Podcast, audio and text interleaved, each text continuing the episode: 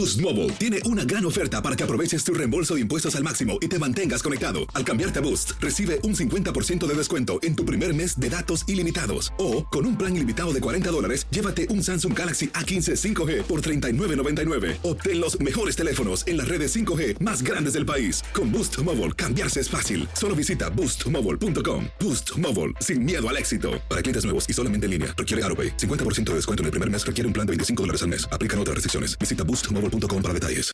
La cantautora María Conchita Alonso nació en Cuba, nacionalizada venezolana y estadounidense. Se convirtió en la primera actriz latinoamericana no nacida en los Estados Unidos en protagonizar un musical de Broadway, siendo referencia para las nuevas generaciones latinas que aspiran llegar a Hollywood.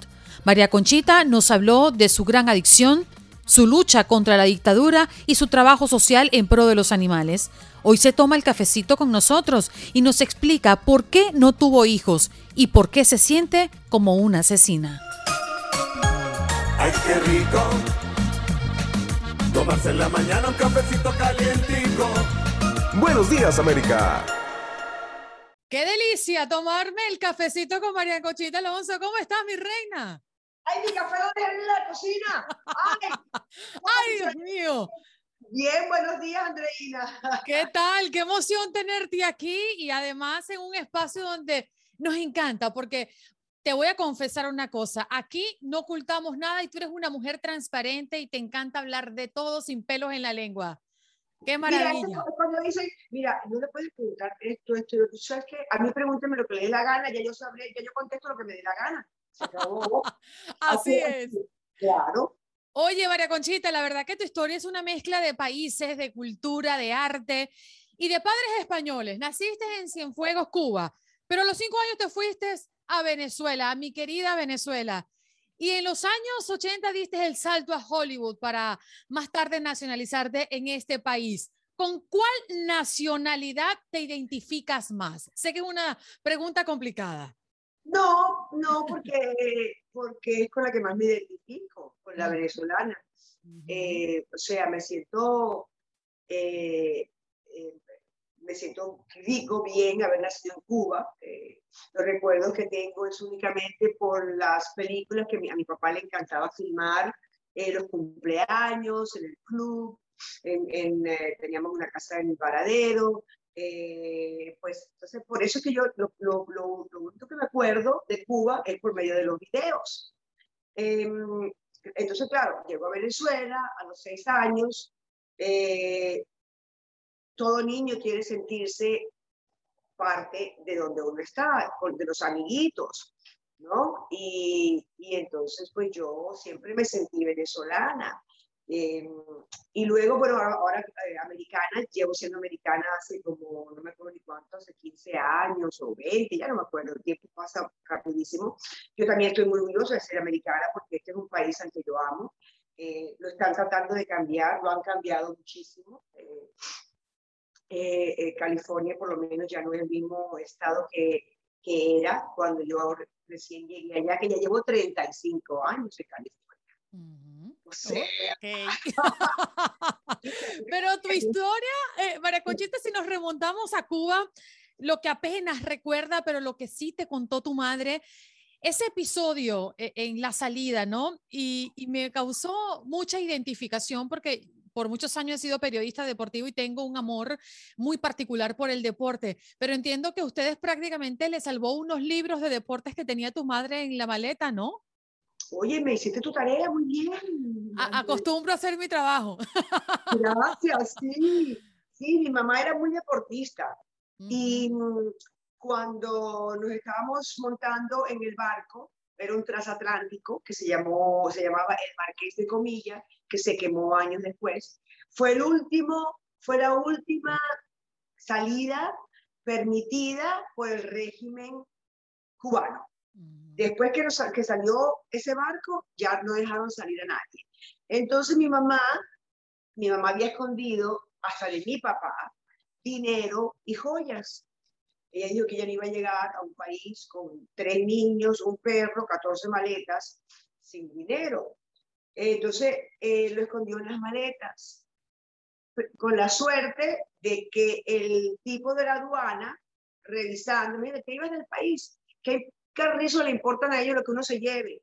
Pero es que así es el comunista, no te podía llevar eh, perros de raza, o sea, a nuestro perrito pequinés, el veterinario tuvo que hacer algo que decía que era un perro callejero, eh, no te podía llevar dinero, obviamente, ni joyas, porque eso todo se lo quedan ellos, ¿no? Son comunistas, pero comunistas, al comunista le encanta vivir súper bien. Entonces mi mamá, como buena deportista, tenía todos estos libros de, en, en, la maleta. Y el señor abre una de la maleta y ve todos los libros y empiezan a, a conversar porque su hija iba a competir, era gimnasta, esto y lo otro, y empezaba, ay, qué bien, ay, qué bueno, ay, pasen, pasen, pasen, pasen, le cerró la maleta y no revisó ninguna más. Y así fue como pudimos salir. Si no hubieran encontrado todo eso, te juro que se hubieran quedado con nosotros, o lo hubieran dicho, a mis padres ustedes se van, pero los niños se quedan, ¿no? Para adoctrinarlos, ¿no? Yo, mm. Le daré la vida, o sea, las gracias a mis padres, toda una vida y muerte este, de habernos sacado de infierno. Tu educación eh, pasó por colegios muy buenos, ¿no? En la ciudad de Caracas, también estuviste en un internado en Europa, ¿hablas varios idiomas o, o, no te aplicaste en mucho como quisieron tus padres? Bueno, ellos hubieran querido que yo hablara cuatro o cinco idiomas. Yo te hablo, te hablo tres y medio. El medio es el italiano, pero todo, toda persona que hable castellano se cree que habla italiano. Inventamos y decimos y todo eso. Si yo te hablo el inglés, francés, el, idioma, el inglés y el francés bien, ¿no? Eh, si dejo de hablar francés porque no tengo muchas personas con quien hablar, eh, se me va mucho, pero cuando comienzo de nuevo, pues a los dos, tres días, ya lo, lo agarro, lo atrapo otra vez, ¿no? Eh, pero también que aprender alemán en el colegio en Suiza. nos daban también clases de alemán y yo, me, yo era como rebelde que siempre he sido, yo decía, yo voy a estudiar, aprender francés y alemán, qué horror, qué horrible. En las clases de alemán me copiaban todo, todo era chuleta y me copiaba y, nunca aprendí el alemán y ahora digo, pero que estudio también, pero bueno, siempre uno de, de niño. Eh, y lo único que sé decir es eins, zwei, drei, nein. Eso es lo único que sé decir. Oye, María Conchita, ¿y de eso qué te quedó? Porque hablan de que María Conchita siempre ha sido irreverente, pero quizás por eso tus padres quisieron como meterte en cintura y enviarte a ese internado en Suiza o, existieron otras razones para que eso ocurriera.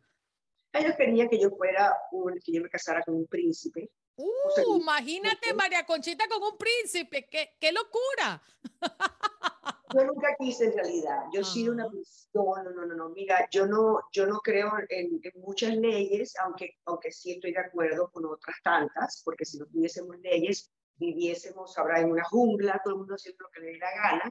Entonces hay leyes que sí creo en ellas, que sí respeto, pero no un mundo lleno de leyes y un mundo que te quite tu libre albedrío, como estamos viviendo hoy en día que quieren hasta obligarnos a pensar de una forma en la que los gobiernos, que parece como que se han puesto todos de acuerdo por el mundo entero, quieran, quieren llevarnos, ¿no? A, a, ser mandados, o sea, controlados por ellos, hacer lo que ellos digan que tenemos que decir, qué hacer, cómo ser, a creer en lo que ellos quieran que nosotros creamos, no nos permiten eh, este, eh, escoger lo que queramos ser y lo que queramos creer, y por ahí vamos yo tengo mucha pena con las nuevas generaciones y, y, con los niñitos que van a nacer pronto, que acaban de nacer, de verdad que me da una tristeza enorme en el mundo al que están llegando, ¿no? Tuvimos la suerte, Dios mío, gracias a Dios de que yo nací en la época en que nací y, y, a lo mejor hasta 10 años después hubiera sido lo mismo también. Pero menos no, menos no, porque tiene escandela. Entonces, claro, yo siempre he sido rebelde y admito, y, y por qué tengo que decir eso, y por qué tengo que hacer eso, ay, porque tengo que salir con carteras, no, las señoritas salen con carteras, no pueden salir sin cartera, yo pues no me da la gana de salir con cartera, o sea, y soy señorita y soy señor y todo lo que tú quieras. es como que también desde chiquita, eh, eh, mi mamá le encantaba vestirnos igual, entonces me llevaba a la costurera desde que tengo dos años, dos y tres años. Entonces me imagino, no me acuerdo, pero me imagino que por eso ha sido mi rebeldía en cuanto a vestirme y maquillarme y todas esas cosas. Mi mamá siempre fue muy elegante, no salía sin una gota de maquillaje, eh, sin una cartera. Pero imagínate, de chiquita yo montaba en, una cosita midiéndome ropa, me imagino que me habrán pinchado una que otra vez, ¿no? con agujas, ¿no? Sin querer, obviamente. Eh, pero eh, entonces yo como que crecí reacia a todo lo que tenía que hacer y digo, yo voy a ser yo. Gusto Sin protocolo, María Conchita. A mí nunca me ha importado lo que la gente opine de mí. Mm. Te puedo decir como artista, al principio, sí duele, obviamente, eh, pero ya luego uno sabe, yo me acostumbro, yo me acostumbro bien, en mi, casa también eh, es muy importante la educación que te den tus padres, crecer en una familia, eh, eh, que te eduque bien, eh, te hace para toda la vida. Mm. Y, yo, eso, yo, lo que pasó después, en todas las familias pasa, todo el mundo pelea y dice, pero lo más los años más importantes fueron bonitos, fueron en, en, unión, en familia, fuimos respetados, fuimos criados bonito. Mm. Y tuve una suerte. Dicen que los hijos son quienes eligen a los padres, no al revés. Mm. Pues yo tuve, fui muy inteligente entonces de haber escogido a los padres. Hablando de suerte o hablando de destino, porque hay veces que se lo, personas se lo adjudican a eso, tu llegada, pues como siendo la primera actriz latinoamericana no nacida en Estados Unidos en protagonizar un musical en Broadway, El beso de la mujer araña. Cuando llegas a Hollywood, eh, ¿Era lo que te imaginaste realmente? ¿Era parecido? ¿Cómo es Hollywood desde la perspectiva de María Conchita Alonso? Mira, sí, Hollywood, me imagino que, que en años anteriores fue aún mejor, en los 50, en los 60. En los 70 eso debe haber sido mejor todavía que cuando yo llegué, que sí fue maravilloso. Yo me gocé, me he gozado esa ciudad, pero bueno, impresionantemente, porque Hollywood también es una ciudad. Eh, aparte de la industria. Em, ha cambiado muchísimo eh, y uno poco a poco va, a ver, va averiguando cosas que no te imaginaba que eran así. Y de verdad que yo estoy bastante sorprendida con cosas que, me, que, me, que uno se va, va conociendo a medida que pasa el tiempo. ¿Como cuáles? No, yo prefiero no entrar en esos detalles porque son de verdad tristes, fuertes. Eh, pues bueno, yo la viví bien. En un ambiente tan, tan complicado, María Conchita, ¿estuviste expresa en alguna adicción? No, y eso que me gusta todo. Gracias a Dios tengo la suerte de no tener, no ser adictiva. Y eso todo es por la sangre, ¿no? O sea, vengo de, unos padres que no lo son, que no lo fueron. Eh, entonces, porque a mí me, me, ha encantado probar todo lo que me ha dado la gana. Es mi cuerpo, es mi vida y hago lo que me da gana mientras no hiera y, y, fastidia a otras personas, ¿no? Mm. Pero yo he, probado, yo he probado el alcohol que he querido, yo he probado la droga que he querido eh, y, y no soy adicta a nada. O sea, nunca me han visto borracha, mi, mi, mi, poseta, mi toilet, en el baño sí me he visto varias veces borracha. en tu intimidad. Lloramos, juntos. Pero tú sabes que creo, María Conchita, que tú me estás mintiendo. Porque yo he escuchado en muchas oportunidades de tu boca que tú has sido adicta a los hombres. Creo que me mentiste, María Conchita.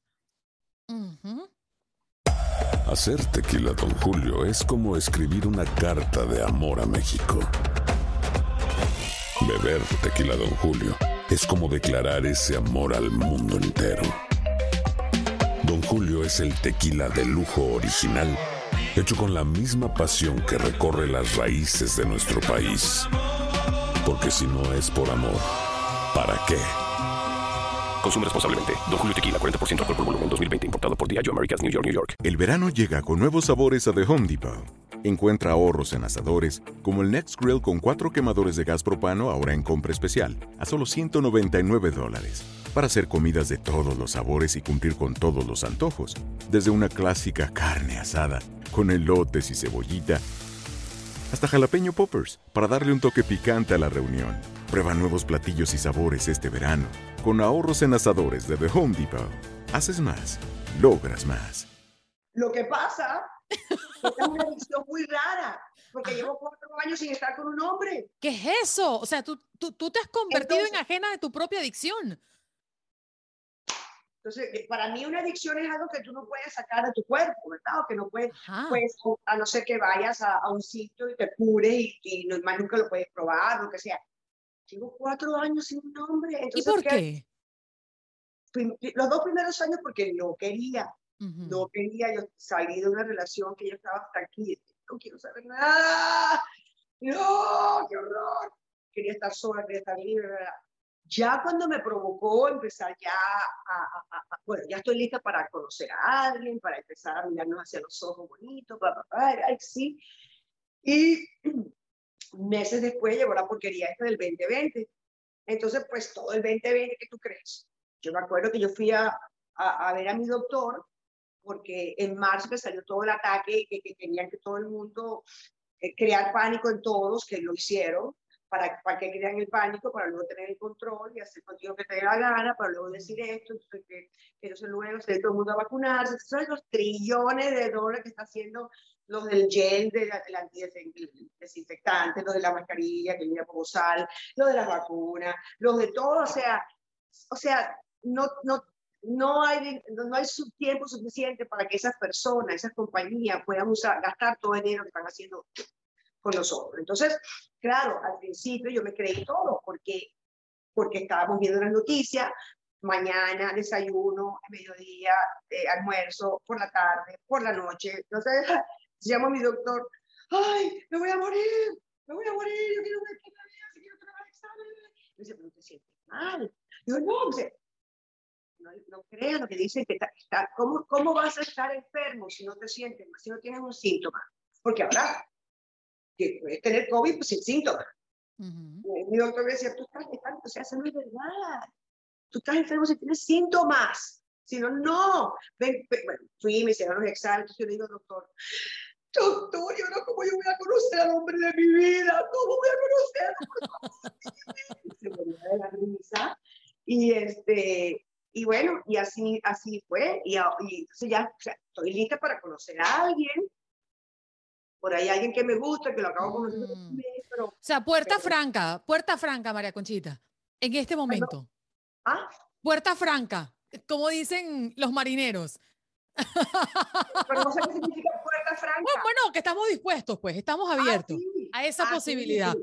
Oye, Sí, me has tocado el tema del COVID, me has tocado el tema de la vacuna. Tú has sido bien abierta en, con tu posición de, de no estar de acuerdo con vacunarte y no te vacunarías según lo que has dicho recientemente. Inclusive, has mm, eh, señalado a Pepe Aguilar como un ignorante y como un inconsciente por exigir que su equipo de trabajo quiera laborar con él.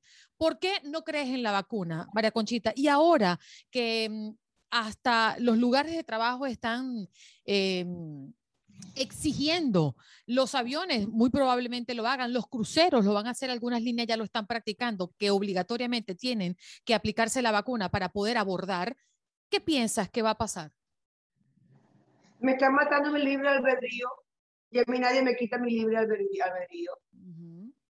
No creo que, lo, no creo que suceda a- en su totalidad porque hay millones de personas que están luchando en contra de ello. Hablemos de otra de tus pasiones, más allá de los hombres, ¿no? Que es una adicción, no es una pasión para ti. Los animales, María Conchita. Eres una mujer eh, que has hecho labor en pro de los animales. Eh, colaboras eh, con varias fundaciones y también con movimientos en pro de ellos. Háblame un poquito de ese amor. Y siento mucho lo de Chiqui. Yo tengo una fundación sin fines de lucro que se llama VEE Ujú. Fauna. VE Fauna.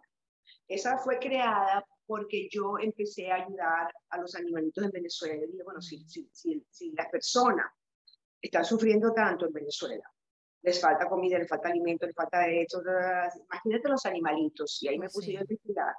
Digo, Dios mío, como botan animales a la calle porque no tienen para darle comida, pues se, enfermó el animalito, no tienen para llevarlo al veterinario, se van del país, no se lo pueden llevar, no se lo quieren llevar, los abandonan. Pudos, hay pudos, de yorkies, perritos falderos que no saben vivir, no saben defenderse, no saben, los, los, los tiran a la calle. Bueno, eso a mí me ha destrozado. Es como tirar a un bebé a la calle. Pues, ok, no quiero, no que quiero decir que un bebé es lo mismo que un animalito, pero en su forma de buscar comida, en su forma de, de, de sobrevivir, un, niño de un año, de dos, de tres, de cuatro, de cinco, tú no lo puedes tirar a la calle, lo saben, se necesitan una, un adulto, pues. Entonces, lo mismo con los animalitos. Entonces, yo hoy me puse a ver, tengo amigas súper activistas eh, de animales, eh, Marian Valero, una actriz venezolana muy famosa, que es una de las más activistas más grandes de, de, de, celebridades en Venezuela. Y yo digo, wow, entonces claro, en Venezuela no hay muchas fundaciones sin fines de lucro porque es, es un lujo tener una fundación sin fines de lucro, cuesta mucho dinero, es o sea, una locura. Y aunque el mundo no lo entienda, a veces en Venezuela es tan difícil ayudar porque no nos dejan ayudar. El régimen no deja ayudar. Cada vez que tú vas a ayudar, te lo paran. Por eso siempre me uno con otra fundación que se encargue de niños y de viejitos. Y el caso de esta, en esta ocasión estoy con Hijos de la Guajira. Hijos de la Guajira. Ayuda. Ven acá para que te vean un segundo. ¿A quién tienes allí, María Conchita? ¿Quién tienes allí? Lo dice que no, Rafael. Rafael, Rafael es el creador y el presidente de Hijos de la Guajira. Entonces, eh, ellos están en Macao, en la frontera colombo-venezolana, porque, como te dijiste hace un ratito, en Venezuela no los dejaban ayudar. Entonces se fue para la frontera y ahí está ayudando no solo a venezolanitos, a venezolanos, sino obviamente también a colombianos. Le vas a dar un pedazo de pan a un niño, a un adulto venezolano y tú vas a ver a un colombiano bien y no le vas a ayudar. Entonces, pues, eh, es solamente, él no solamente ayuda a venezolanos, sino también a colombianos. Bueno, la invitación está abierta, así que el sur de la Florida se va a vestir de gala el próximo mes de, de octubre con tus canciones. Y quiero irme a la música. porque, no, o sea, ¿cómo, ¿cómo saben dónde comprar las entradas? O sea, las entradas se compran eh, por Eventbrite, que fonéticamente se dice Eventbrite. Para los venezolanos. Eventbrite.com y pueden poner casino, eh, Masquerade Casino Night, ahí van a encontrar todo. Hay comida para picar, ¿no? Hay, para degustar, venezolana, cubana, mexicana. Mm, eh, tenemos también eh, italiana, no sé. Bueno, ahí tenemos también bebida, tenemos una, una, una subasta silenciosa Ah, va a ser, vamos a tener algunas de nuestras amigas celebrities eh, eh, como meseros esa noche. Oh, mira eso. Sí, sí, sí, no, va a ser divino, divino. de Octubre 28 en un lugar que se llama Vista Lago Ballroom que es una casa espectacular frente a un lago bellísimo. No cabe muchísima gente, pero pensé que el primer año hacerlo aquí. Hablando de niños, porque a lo largo de, tu carrera profesional, María Conchita, has sido muy abierta sobre tu vida personal. Y por ello me atrevo a preguntarte, ¿por qué nunca tuviste hijos? No estoy arrepentida. No, no, no, no. Yo soy una persona por, por ser libre, yo creo. Por, porque, por ser tan independiente. Yo creo que cuando tú tienes un hijo, no lo debes de tener porque es lo que dicta la sociedad, porque, ay, si no lo sientes mujer, 100%, no, no. Eh, tener un hijo es ya, tú te conviertes, tú pasas a un segundo plano. Lo primero es el hijo. La prioridad es el hijo. El tiempo 100% es el hijo. Así es como crece un buen futuro ciudadano. Así es como se convierte un futuro enorme ser humano. Tú no puedes tener un hijo y luego dárselo a otra persona para que lo cuiden. No puedes tener un hijo que hoy en día tú trabajas y el niño, está, el niño crece con no sé quién o está en un jardín de infancia. Entonces los predadores que están por ahí, se dice en español predadores, ¿no? Los predadores. Depredadores. O sea, uno en un mundo tan loco. Yo no me arrepiento ni un segundo en haber tomado esa decisión en mi vida. Porque también siempre dije, si algún día me provoca tener uno y ya no puedo, hay muchísimos niños, muchísimos niños que necesitan un hogar, un cariño, un respeto, una educación, o sea, un hogar. Pues adopto, pero nunca tampoco me dio por adoptar, ahora mucho menos, imagínate a esta altura de mi vida. Yo tenía ¿Pero estuviste embarazada, María Conchita? Sí, estuve embarazada dos veces. Mm. Y eso es algo que, que, en algún momento lo hablaste, lo, lo, lo, lo, dijiste públicamente y que te afectó por un tiempo, ¿no? Sí, eh, bueno, primero no me afectó tanto porque cuando me enteré de que estaba eh, fuera del útero, uh -huh. ya te lo tienen que sacar, porque si no te mata. Eh, y el segundo sí me afectó mucho, eh, mucho me afectó, uh, porque fue una decisión que tomé, sin, yo como todo lo mío, sin pensarlo dos veces. Porque en la vida no se puede hacer cosas ni decir cosas pensado únicamente con el corazón. Tiene que haber una combinación de la cabeza con el corazón, o sea, 50 y 50. Cuando lo haces todo por aquí, estás mal, cuando lo haces todo por aquí, estás mal. Yo siempre he hecho todo por aquí. Entonces, yo me acuerdo que yo estaba llorando, llorando, llorando, llorando, llorando, cuando estaba en la clínica y el doctor me decía, pero a ti te están obligando a hacer esto. Te están digo, no, no, nadie te está obligando. Entonces, sí, la pasé muy mal por mucho tiempo, pero yo todavía sigo pensando que cada quien tiene derecho, y ahí vamos a dar la vacuna, a hacer con su cuerpo lo que quiera hacer. Pero sí recomiendo que no lo hagan. Yo soy lo único que puedo decir. Mm. Piénsalo bien antes de hacerlo. Yo pienso, yo pensé muchas veces, yo asesiné. Mm. María Conchita, particularmente, eh, y porque crecí escuchándote, viéndote por televisión, eh, admirando particularmente tu trabajo y tu personalidad, que yo creo que con eso nos quedamos nosotros, ¿no? Con esa mujer que al menos desde este lado vemos, sí, quizás irreverente, eh, un poco incómoda en la opinión de muchos, porque dice lo que le parece, como tú has dicho en muchas oportunidades en esta entrevista, has hecho lo que se te ha pegado la gana y has vivido como has querido vivir, porque al final es tu vida. Cuando esa luz se apague y cuando ya tú no estés en este plano, ¿cómo te gustaría que te recordaran, María Conchita?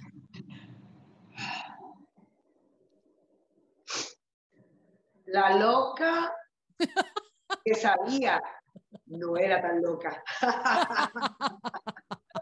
qué divina, qué divina eres, la verdad. Eh, te agradezco tu apertura, tu corazón abierto, tus ganas de hablar eh, como muchos queremos escucharte y como muchos queremos escuchar a esos artistas que están detrás de una pantalla. Escuchar y hablar y ver a la real, a la mujer. Gracias por ofrecernos estos minutos, María Conchita. Gracias a ti, Andreina, por escucharme, porque también uno dice cosas que la gente no quiere escuchar por temor, por lo que sea. Eh, yo opino que todos debemos de escucharlo todo, que todos debemos de leer todo, que todos debemos de ver todo y de investigar todo. Y luego tú escoger qué creer, qué ser, qué hacer. Pero tenemos que tener la libertad, como le llamamos el libre albedrío, para saber todo lo que está pasando.